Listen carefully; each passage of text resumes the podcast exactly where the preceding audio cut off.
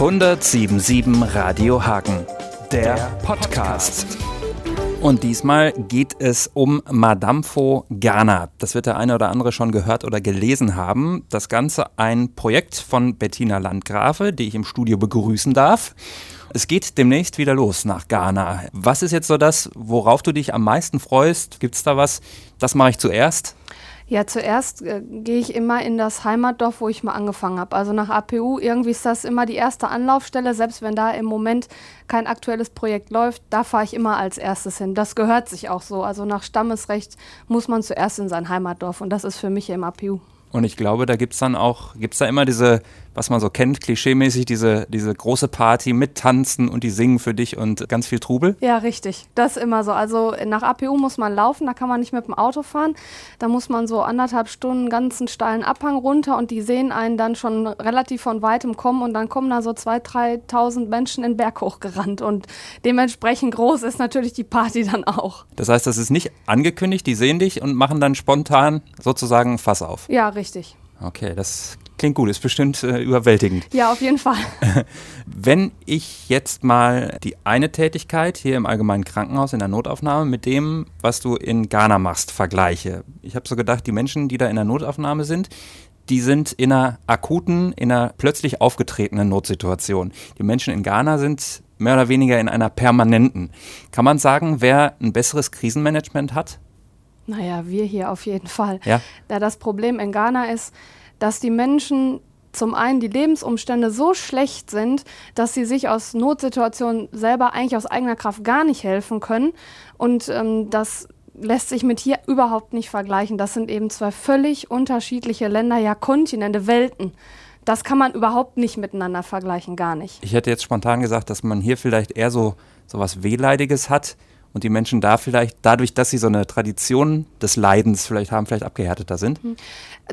Bei dem Ertragen von Krankheiten, das äh, erstaunt mich immer wieder. Also wir nähen da ohne Betäubung, da werden Knochen eingerenkt ohne Betäubung da fließt nicht eine Träne. Und da fragt man sich natürlich manchmal, woran liegt das jetzt? Aber das ist wie bei den Entbindungen da. Es gibt nun mal keine äh, PDA, also eine Rückenmarksnarkose, um weniger Schmerzen bzw. gar keine Schmerzen zu haben. Es gibt es einfach nicht. Und wenn es etwas gar nicht gibt, gelangst du auch gedanklich nicht da rein, ich könnte es ja haben, also möchte ich es nutzen. Gibt's nicht. Punkt. Also müssen wir durch die Situation jetzt so durch, wie sie ist. Mhm. Das sind ja sozusagen die ganz harten Fälle. Wenn ich mir das vorstelle, äh, ich bin ja so gedanklich versaut, weil ich weiß, es gibt Betäubung und kann es mir überhaupt nicht vorstellen, eine offene Wunde vielleicht am Arm zu haben und das wird dann genäht. Hm, vielleicht mal das in Anführungsstrichen normale Leben betrachtet. Wie sieht so ein durchschnittlicher Haushalt in Ghana aus? Also in was für Gebäuden wird gewohnt? In welchen Strukturen lebt man da? Wie würdest du das beschreiben, so Durchschnitt? Also die Dörfer, in denen wir arbeiten, das sind noch so ganz traditionell ghanaische Dörfer. Meistens stehen die Hütten zueinander und außenrum ist eine kleine Mauer, damit man eben keine äh, Gifttiere, also Schlangen oder so weiter, in diesen Compound sich reinbewegen. Dann gibt es äh, eine offene Küche, aber nicht Küche wie wir, sondern eben eine, eine Feuerstelle, wo die Steine bestimmt angeordnet sind, wo drauf gekocht wird. Darum kümmert sich die Frau. Also die Frau ist sozusagen immer zu Hause, befindet sich in dem Compound und organisiert da das ganze Leben, kümmert sich um die Kinder, um den Haushalt, um das Haus, also um die Tiere, um alles, was sich vor Ort abspielt. Und die Männer gehen, wenn sie so eine kleine Farm haben, also wo sie Lebensmittel anbauen, die typischen, die eben vor Ort, die es so gibt, da gehen die dann tagsüber hin und, und kümmern sich darum, ähnlich wie unsere Bauern auch, aber mit ganz anderen Mitteln eben. Und ähm, in der einen Region, wo wir arbeiten, gibt es einen See. Da sind die Männer meistens Fischer, also gehen tagsüber zum Fischen, ganz früh morgens, nachmittags und abends nochmal. Die Rollenverteilung ist schon ziemlich traditionell, wobei man sagen muss, dass die Frauen eben die größte Last tragen. Die müssen kilometerweit gehen, um Wasser zu holen, die müssen sich um die Kinder kümmern, meistens sind es relativ viele. Und die Männer halten sich aus diesen ganzen täglichen Arbeiten eigentlich raus. Die würden nie Wasser holen gehen oder sich jetzt in dem Maße um die Kinder kümmern, wie die Frauen das tun, also Babys. Äh, gewickelt wird da nicht, aber diese ganzen alltäglichen Verrichtungen, was man hier ja schon eher zusammen macht, das machen da alles die Frauen. Und die Männer gehen dann, wenn, sozusagen raus auf die Jagd in Anführungsstrichen. Hm. Ist denn das Thema wirklich Hunger und, und ganz existenziell oder ist es eher totale Armut? Also wie wie dramatisch in Anführungsstrichen mhm. ist es?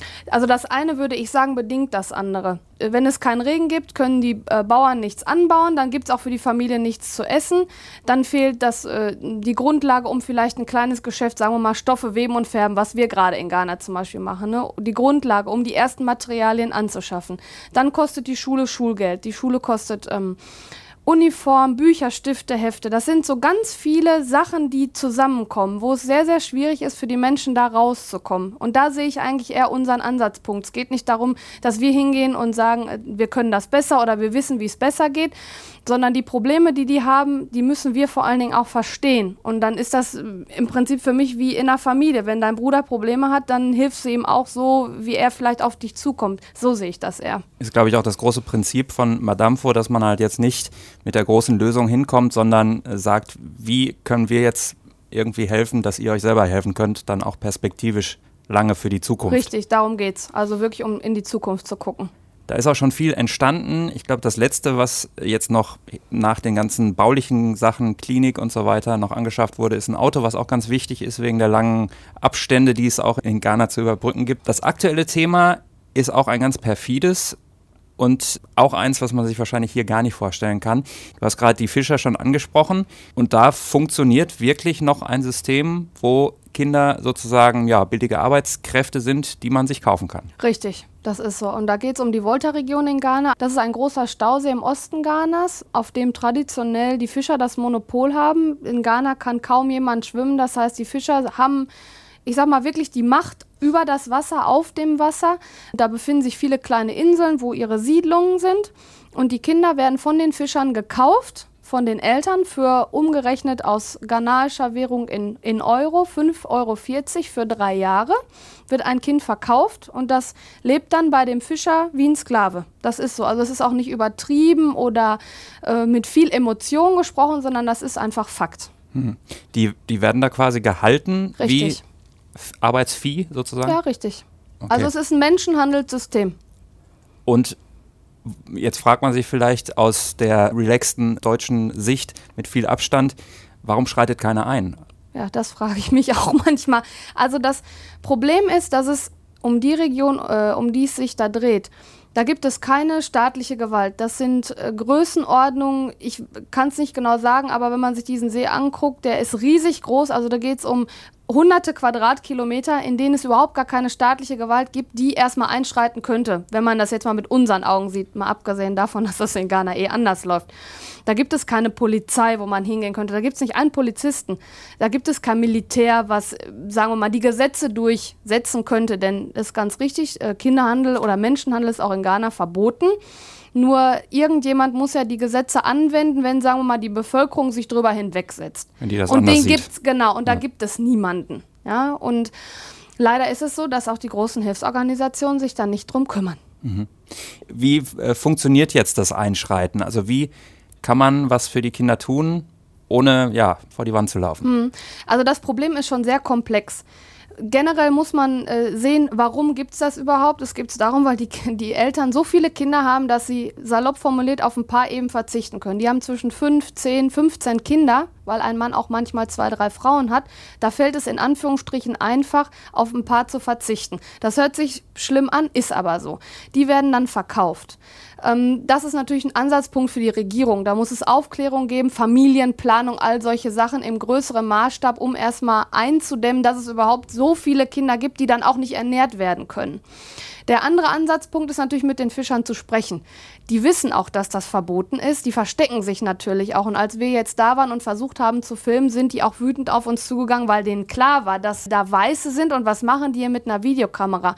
Das wäre der zweite Ansatzpunkt. Und da habe ich eben Leute vor Ort, die sich darum kümmern, die so Sensibilisierungskampagnen, Kampagne hört sich jetzt groß an, aber die eben gezielt auf die Chiefs, das sind die Häuptlinge der Region, die eben auch was zu sagen haben, zugehen und mit ihnen eben kleine Konferenzen, Meetings abhalten, wo es eben um die Problematik geht, wo die Fischer auch eingeladen werden. Denn wenn man die ausschließt und nur ähm, als böse ansieht, was sie in unseren Augen vielleicht sind, funktioniert es auch nicht, wenn man nicht miteinander spricht. Denn letzten Endes haben sie immer noch die Gewalt über das Wasser sozusagen.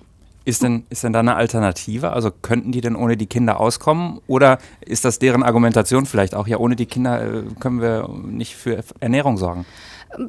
Ich sag mal, wahrscheinlich wäre das ein Argument von Seiten der Fischer. Nur ähm, diese 5,40 Euro, für die, die die Kinder kaufen, da könnte man ja überlegen, wie man das vielleicht in äh, junge Männer zum Beispiel, die Arbeit suchen, investiert. Also da müsste man sich zusammensetzen und natürlich Lösungsmöglichkeiten anbieten. Die Frage ist jetzt für uns, was machen wir akut jetzt, heute?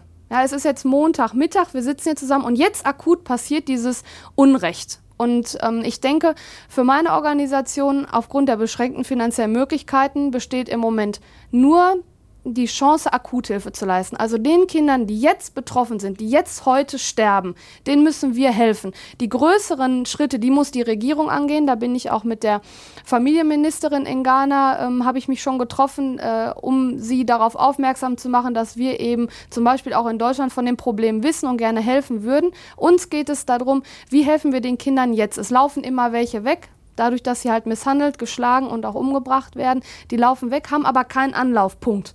Und da kommen wir ins Spiel. Da sehe ich eben die Chance, dass wir eine Art ähm, Kinderheim, also in Ghana würde man Children's Home sagen, das ist nicht so ein richtiges Heim, wo die dann immer bleiben, sondern erstmal eine Anlaufstelle wo wir uns darum kümmern, dass sie was zu essen bekommen, erstmal betreut werden, auch von Sozialarbeitern, die eben mit dieser ganzen psychischen Situation, in denen die sich jahrelang befunden haben. Wir reden von Kindern, die drei, vier Jahre alt sind. Ja, das sind so kleine Menschen, die äh, wahrscheinlich überhaupt nicht, äh, ja, eigentlich nicht wissen, was mit ihnen da passiert ist. Traumatisiert, die haben. Traumatisiert, mhm. die haben gesehen, wie ihre äh, Brüder umgebracht worden sind. Die Kinder werden da ins Wasser geschmissen, werden, ähm, die lassen die ertrinken, bewusst. Und dann fressen die Fische die Leichen und das ist für die Fischer ähm, so, eine, so eine Art ähm, ja, Opfer für den Gott im See. Das äh, haben sie was Gutes getan, denn wenn viele Fische kommen, haben sie natürlich auch eine große, einen großen Fang. Und ich sehe eben für uns das, dass wir jetzt akut was machen. Ich ich kann einfach nicht verstehen, wie man zugucken kann und nichts macht. Natürlich ist das Problem sehr komplex. Und natürlich äh, werden wir äh, als kleine äh, Organisation das nicht lösen können. Aber trotzdem können wir ja nicht zugucken. Wie konkret ist das schon? Also geht es äh, schon, dass ihr guckt, wo kann man das äh, bauen, so ein Children's ja. Home? Oder in welchem Stadium ist das jetzt? Also meine Mitarbeiter vor Ort haben schon mit dem Chief gesprochen, der in der Region eben so der Oberste ist, der das Sagen hat vom Stammesrecht her. Wir haben schon das Land für dieses Kinderheim. Wir haben äh, vom Staat schon Sozialarbeiter bekommen. Das ist ja auch alles eine finanzielle Frage. So Personal muss ja auch bezahlt werden. Wir haben eine Hausmutter, einen Hausvater, die sich dann eben, sagen wir mal, familiär um die Kinder kümmern würden. Wir haben Koch. Das haben wir alles schon. Das Einzige, was uns fehlt, sind die finanziellen Mittel, um diese Struktur, die Gebäudestruktur eben aufbauen zu können. Wir werden natürlich auch auf äh, unserer Homepage die Verlinkung zu madamefogana.de schaffen und jeder, der sich jetzt sozusagen angesprochen fühlt oder einfach da was äh, auch dran ändern will, kann natürlich gerne auf den Link gehen, findet da alle Informationen. Mich würde nochmal interessieren, woher jemand, der in einem recht strapaziösen und äh, ja, äh, turbulenten Job arbeitet hier in Hagen, die Power nimmt und die Energie nimmt, so viel noch für andere Menschen zu tun. Woher kommt das und äh, stößt das manchmal an Grenzen? Also ich wollte sowas schon immer mal machen und deswegen bin ich durch meinen Beruf das erste Mal nach Ghana gekommen und habe da eben mitgearbeitet in so einer kleinen Buschklinik. Und habe aber gemerkt, dass ähm, die Art und Weise, wie das da vor Ort abläuft, nicht dem entspricht, wie ich mir das vorstelle. Eben, dass man zusammenarbeiten sollte und guckt, dass man die Probleme gemeinsam löst. Denn wir wissen gar nicht, was die da für Probleme haben. Also von außen das so aufzubürden den Menschen, das macht keinen Sinn. Und ich habe äh, mittlerweile, mache ich das jetzt im neunten Jahr und ich habe meine Stelle dafür auch reduziert. Also ich bin nicht mehr so viel im Krankenhaus, weil Ghana für mich mein Hauptanliegen ist. Ich sehe, dass unsere Projekte unheimlich gut funktionieren. Zum einen von den Menschen, perfekt angenommen werden. Die Regierung Ghanas ist sehr mit uns zufrieden. Da findet auch eine Kooperation statt. Und ja, warum? Ich glaube einfach, äh, ich habe mich das auch schon gefragt und ich werde das häufig gefragt, aber ich glaube, mir sind diese Menschen eben nicht egal. Mir ist es nicht e-, egal, was da passiert. Und es ist natürlich was anderes, wenn man es nochmal mit eigenen Augen sieht. Dadurch, dass ich immer hin und her reise, also für die Menschen, wenn wir jetzt zum Beispiel Kinder haben, die dringend eine Operation brauchen, den habe ich ins Auge geguckt. Und hier im Krankenhaus, wenn jemand eine Operation hat, dann wird überhaupt nicht gefragt, ob das gemacht wird oder nicht. Vielleicht aus medizinischen Gründen, also ob es notwendig ist. Aber nicht, wenn es dann notwendig ist, ob wir es denn wirklich machen, weil das Geld fehlt. Das sind Fragen, vor denen man da unten steht und die sind so grausam.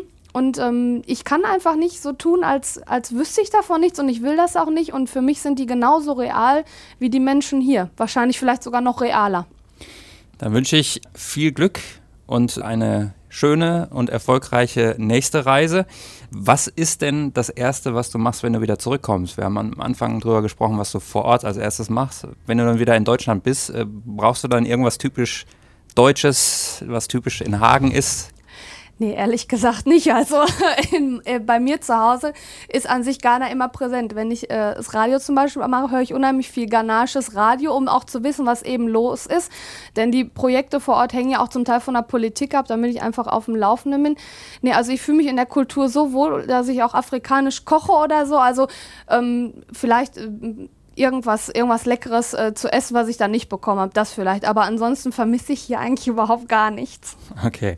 Oh, dann abschließend vielleicht noch. Was sagen wir denn jetzt, wenn wir so sagen, viel Glück oder was sagt man so vielleicht zum Abschied, wenn man jemandem noch viel Glück äh, wünschen will in der Landessprache? Ayeko.